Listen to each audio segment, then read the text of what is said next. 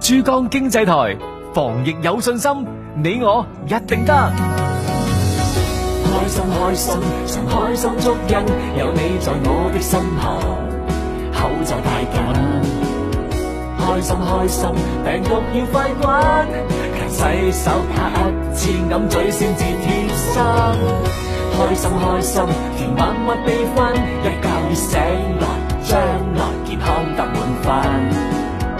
開心開心，防疫有信心，得得得得得得。如非必要就唔好出境啦。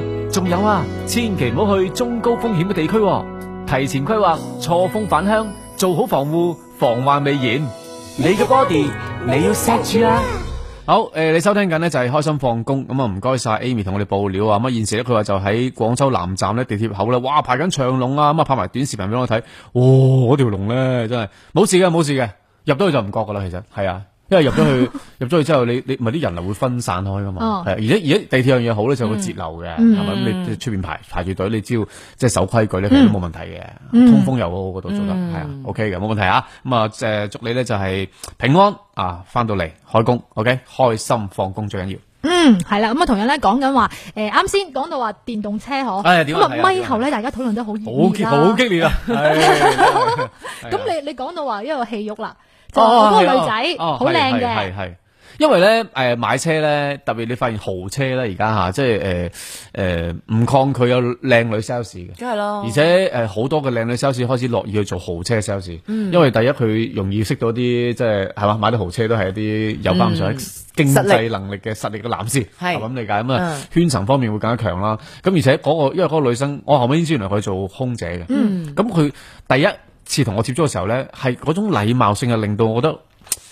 同一般 sales 好唔同嘅，嗯，即係一般 sales 咧，可能就會，即係佢，你你知道空姐都係好，即係嗰種手勢啊，即係、啊即係突然間好，啲身形又好挺拔啊，你買部車就變成成咗好似買一部飛機啊咁，係啦，即係嗰種講呢呢個我行我又行商場嗰日，我又行商場，你知我行咩商場啊？睇過恐龍啦，啊坑爹嘅。咁啊，跟住咧又咁行過，咁佢又突然間行埋嚟，誒，不如誒呃你係咪誒對部車有興趣啊？咁誒可以試下我哋部車嘅喎，咁啊講。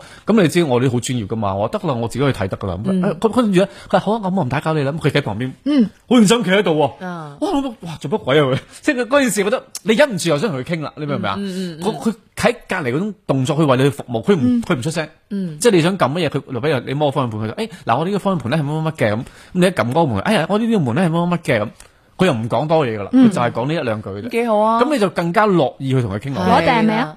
攞定未？ 嗯，專業噶嘛，陳林。 俾一個靚女講兩句我就落搭，咁我咪好失 敗，係咪啊，大佬？咁佢專想業買㗎嘛咁樣啦，已經啊！你知喂，係你台啲同事都興咁噶嘛？ 講下就想買噶啦，係咪先？唔係，我係講咗大家心聲嘅，因為今日咧，我哋有幾個 friend 咧都專登喺個微信同我講嘅，就就誒佢佢話你講去嗰個商場，我又去睇過，我又見到嗰部車喎，咁就專登去感受一下。嗱，因為嗰個商場咧。誒而家都係喺一樓嗰度咧，有唔同嘅車品牌嘅。嗱、我咪做講過啊，佢真係有好多唔同嘅品牌。我真係咁得閒，我就個個品牌都有去感受下。哦，又真係得幾個品牌係真係會行埋嚟同我講一兩句嘢。嗯，and then 包括嗰個之前我哋喺度講過嗰個品牌都冇。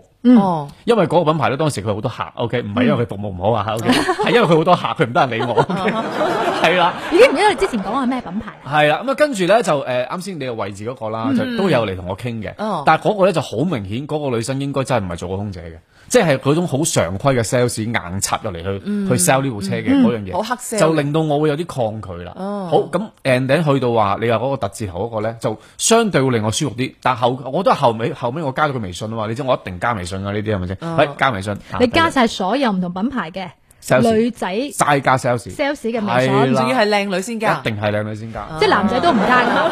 唔係啲男，佢唔會男仔唔會理你男 sales 同你講咧，好奇怪嘅，一般咧佢就唔會點樣，即係佢會同你 say hello。嗯，誒誒誒誒，先生，你係咪想睇車啊？咁你又我答係啦。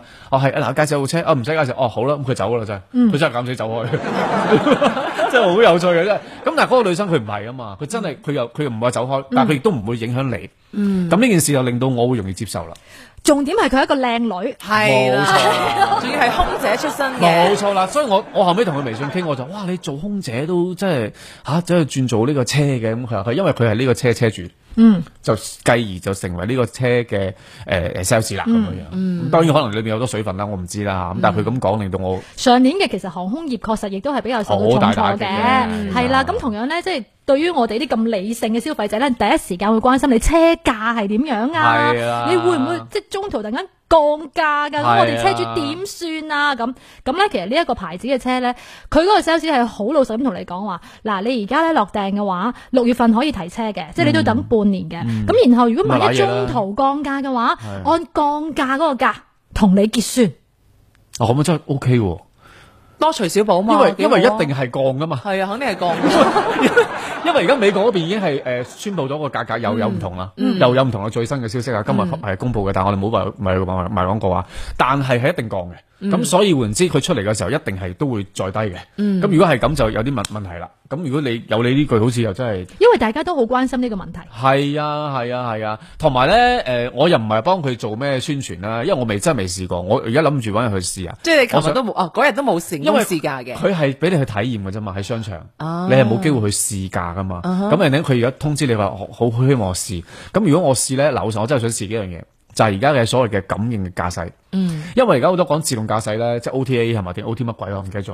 咁啊，佢個功能就係話，當你部車開緊，你要緊急制動。嗱，而家好多品牌都做緊嘅喎，包括日系嘅豪華品牌啦，有啲誒、呃、國產嘅自主品牌嘅奢華少少品牌啦，係咪？或者而家我哋講特字頭呢、個啦，佢都話號稱自己係有呢個叫安全輔助，比如話我遇到行人，遇到前面有障礙物，我會停車。好，我真係想試呢樣嘢。究竟你去到咩位置會停得到落嚟咧？哇！呢、個真係唔係咁容易噶，邊個敢試啊，大佬？喂，梗係唔希望有事啦，係咪先？咁、但係問題你唔試過，你點知真係有事嘅時候佢會唔會停咧？你明嘛？咁但係我身邊嘅車主嘅反饋嘅意見，好多都話喂。可能似乎，因為我未試過其他另外一個國產品牌啊，就話佢哋嘅呢種自自動駕駛咧，係佢比較成熟啲嘅，嗯佢係比較成熟啲。咁但係因為嗱，我都係嗰句啦，一定要買車咧，你自己試過先，每部車都試一試，你做好自己嘅對比，你先再去睇，唔好話聽啲咩什麼車評人嘅對比。車評人咧，我同你講好多咧都有嘢到嘅，你明唔明？佢唔會到，佢唔會做車評人嘅，佢都佢都揾食噶嘛，你明唔明啊？咁所以你自己試完之後，你對比下邊樣嘢啱你一啲。咁你可能我追求嘅係速度咧，或者我可能追求嘅係誒誒更加環保咧，或者我追求嘅可能係空間咧。咁、每個人追求唔同嘅嘢，咁你自然嗰部車佢俾你嘅都唔同噶啦。我諗呢個世界唔會話因為邊部車特別好，邊部車特別唔好㗎，唔會㗎。其實只有啱唔啱自己。係啊，啱啱自己好緊要噶嘛。所以嗰日個我哋有個 friend 藍靜都話：，誒、誒，我哋諗住誒誒睇嗰部車，你覺得好唔好啊？咁我都話唔好，你先去試下另外一部先，你要對比下先。你確定你冇嗰啲嘢啊嘛？呢度講嘅 時候，即冇 嗰啲，冇冇冇冇。係好客觀噶 嘛。好客觀，因為我因為我真係覺得應該係要對比起唔同嘅品牌，嗯你要試過你先明噶嘛。因為好似而家我自己開緊一部嗱，我唔怕講，我自己開緊一部咧都係電動車嚟嘅，嗯我太太開嘅。係高電動車就幾皮嘢嘅啫，嚇嚇平平地細細細細粒咁，經濟型幾好經啊濟型好細粒嘅。但係你話佢係咪唔好？係咪一定全部都好咧？唔係噶噃。肯定啦。因為你嗰部車咧開唔快嘅喎，嗯，即係你上高速嘅時候咧，你去到九十咧，你再揼咧係好辛苦嘅部車，係硬係好似唔知點唔知點咁，同埋你發覺好多虛位嘅方向盤。咁但係呢啲作為女司機，有乜我我使乜虛位啫？我大佬我唔需要虛，我唔理你方向盤有冇虛位，我轉到彎就得啦，係嘛？即係每個人嘅需求佢唔同啦。咁我我覺得我就係湊 B B 或者我就帶小朋友，咁我一部車啫，我已經夠啦。咁我唔需要俾其他嘢我啊，係咪？咁但係咁你作為嗰部可以即係作為城區嘅通勤，係啦性價比就會好高啦。係啦，但係你話如果我我我我買部咁大嘅，好似嗰部位置頭嗰部，哇，嗰部 真係好大，大佬六座嗰部咧，啊黐線大到啊！好大部啊！你諗下，如果我喺個城區開住部咁大嘅車，我唔好話去咩，我就去西華路啫。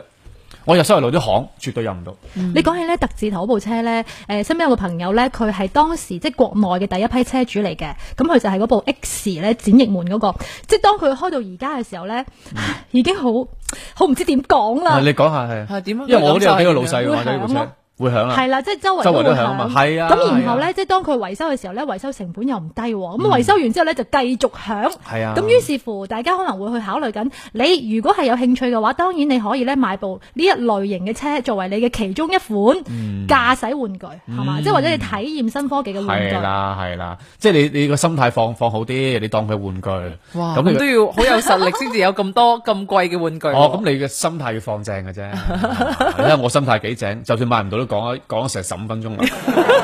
我 已經當擁有咗咁係嘛？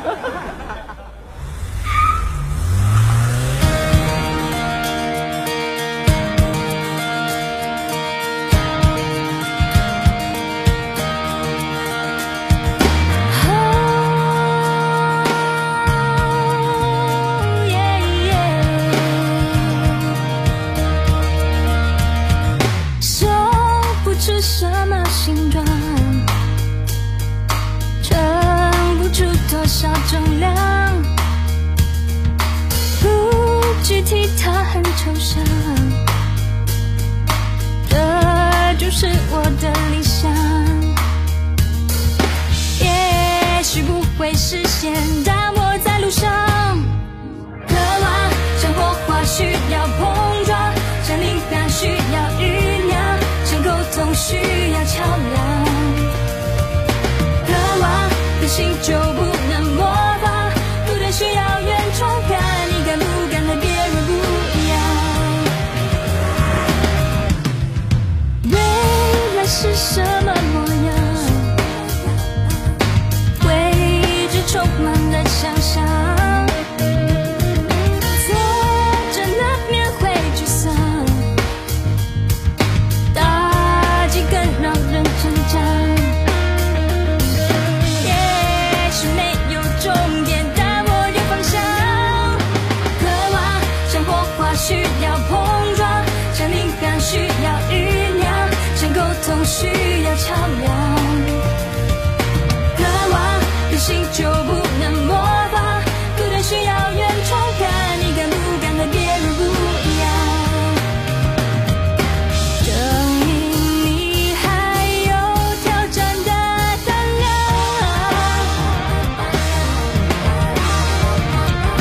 骨子里还有热血在流淌，哪怕输了上半局没关系，还有上半场，只要过程精彩够漂亮。渴望，像火花需要碰撞，像灵感需要酝酿，像沟通需要桥梁。渴望个性就不能模仿，不断需要原创感，你敢不敢和别人不一样？渴望，像火花需要碰撞，像灵感需要酝酿，像沟通需要桥梁。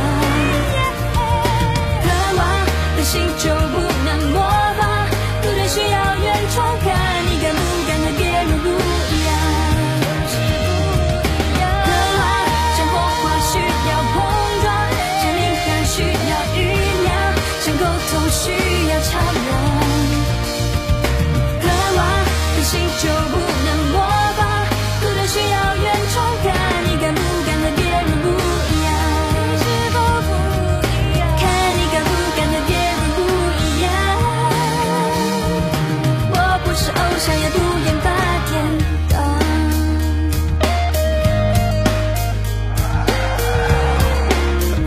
在路上嘅你係咪都聽緊我哋嘅開心放工呢？如果係嘅話呢，我衷心多謝你哋對我哋節目嘅支持。你收聽緊 FM 九七點四珠江經濟台，星期一至五喺晏晝五點到傍六點半鐘嘅開心放工啊！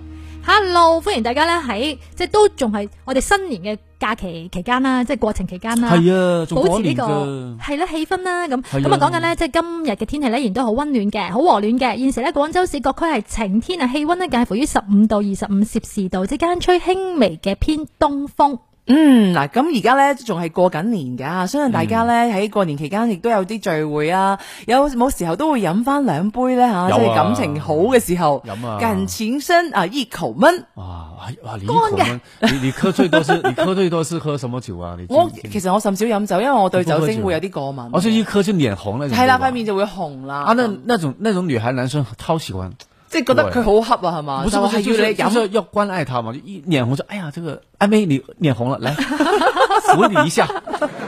係啦，咁所以講起飲酒咧，即係就有一件事可以同大家分享下啊點啊嘅，就喺誒舊年啊，咁啊某員工啦，就係阿張某同佘某咧喺陝西西安嘅某間公司做嘢啦，咁咁啊黃某咧就啱啱入職嘅新員工嚟嘅，咁佢哋三個咧就受到領導邀請啦，就一齊聚餐啦咁，咁哦啊席間呢，張某同埋佘某咧就勸啊新員工新丁嗱新嚟新豬肉喎，飲翻杯先啦咁，咁啊黃某咧因為就唔係好飲得嘅就拒絕啦。唔飲啊，唔飲真唔俾面係嘛？唔俾面我領導係嘛？飲唔飲啊？我我我真係唔飲得噶唔喎，飲得啊！你知唔知嚟呢度做咩啊？新人要做咩啊？飲酒。咁咁咁我飲喎。劇嚟？咁然後咧就誒，呃咁啊由於阿張某咧就誒點講啊？張某就覺得我勸你飲你都唔飲啊嘛，係嘛？咁啊好冇面啦咁。咁於是乎咧就誒用哎前面杯茶咧係咁就潑向阿黃某度啦你。真係唔俾面我啦，暴龍哥啦！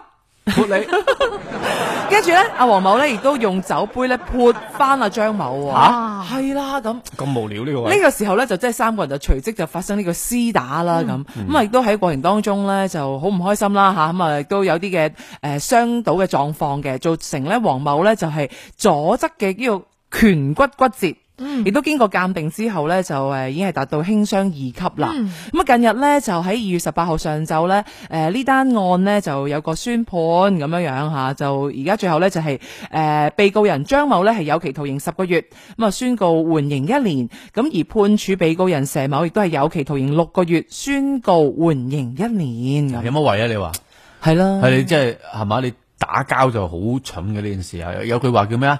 打贏就誒入醫院係嘛？啊，啊打贏就入派出所。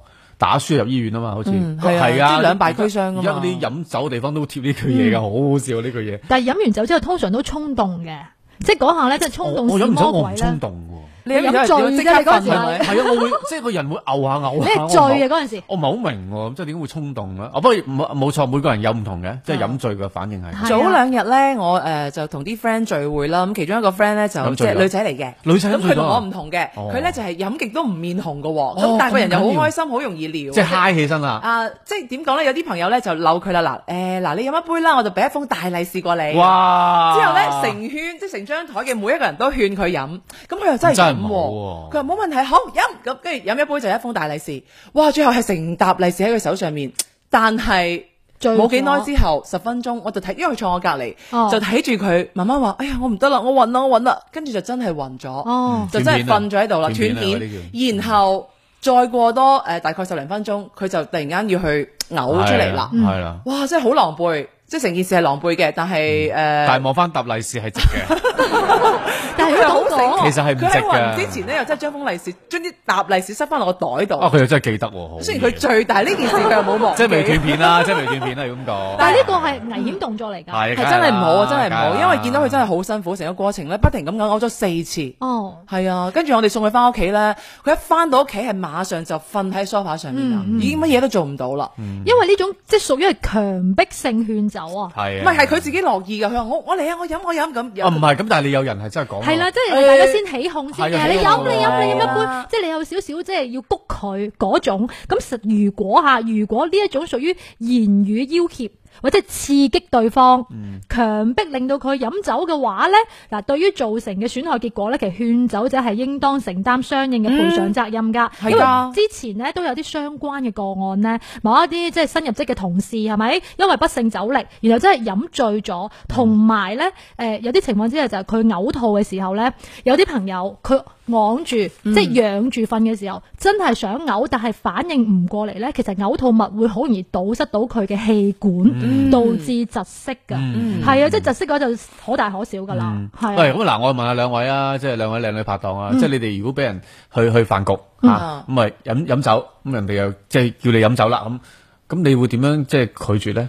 如果你唔想飲嘅話，而家都係啦，開車咯。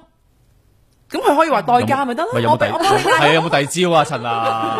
喂，而家好文電明㗎台節喎目，。電台節目你講啲含金量啲嘅嘢啊， 真係係咪？一你一句嗱，胡丹都打到你啦，使乜我答啫？直頭就話，不如叫代價啦，嗯咁然後就代價難叫咯。我幫你叫啦。我覺得過年之前啊，你哋有冇試過即係啊係過年之前嘅代價係叫咗兩個鐘都叫唔到？哦，係啊我真係係啊。未叫嗯過咁樣。即係通常即係你話喺啲大時大節期間咧，先至會大家興起啊、飲下酒啊、係係年會啊係咁樣。其實嗰段時間唔好淨係諗住得你飲嘅，個個都可能會開緊年會嘅。哦咁嗰陣時叫係真係好難叫嘅。嗯，即係叫代價哦，都係一個方法。咁如果佢本身唔開車嘅咧，哦，即係嗱，比如我一個女生嚇，因為我新人嚟嘅，咁我真係又唔開車，咁咁我唔可以話我開車啊，唔得冇你有車咩？哦冇喎，係喎，咁又唔得，尷尬咁點樣點樣點樣推咧？一係你就一杯都唔好飲，即係一滴都唔好飲。即係我真係敏感，係咪先？即係你同佢講，哎呀唔得，我敏感㗎，咁啊身體不適咯哦，係啊，你千祈唔好咧，去到半途就話，誒誒，即係興之所至都係忍唔住嗯啦，咁樣樣自己衝破自己嗰一關，係啦，咁因為你就真係你坐低之後就擺杯茶喺度，即係我嗯真係唔飲得嘅，咁咁如果係咧，另外你又要飲，又要威，又要戴嗯你頭唔盔，使專登咁拍我膊頭嘅。你現場嘔 啊！我從來冇又要威大頭盔，我通行都知我唔飲酒嘅，OK 係啊，係咩？係继续讲，你個 Hugo 啊，係繼續繼續。咁咪就係你現場表現出嚟飲唔到咯，係係係啊，咁你現場嘔兩點飲啫，嗯，喂，但係我覺得飲酒呢樣嘢咧，即係如果你講嗰種真係劈㗎啦，叫做我哋嗯講品酒又覺得真係，我覺得冇問題嘅，係嘛？即係之前我哋有個品酒師咪上嚟嘅，係啊，嗯即係嗰種反而我又好樂意嘅喎。但係如果你話真係要去到咁樣，即係你話 eco 蚊嗰啲嗯咧，是有點有點太硬啦，我覺得那個感覺對吧？即係其實我講講翻啱啱嗰日嗰個女仔嘅例子咧，佢就真係唔係飲好多嘅啫，其實都少少嘅，但係就真係急。同埋有冇誒、呃打底啊？冇食咁多嘢去墊一墊個肚咧，就令到呢件事係會誒、呃比想象當中會嚴重咗嘅，所以就勸説大家咧，即係話誒飲酒少着可以嚇，但係就千祈唔好飲急酒，同埋咧要注意就係話食定啲嘢先，咁啊為之安全啲啦。食定啲嘢啊，不如食料理啊。好啊，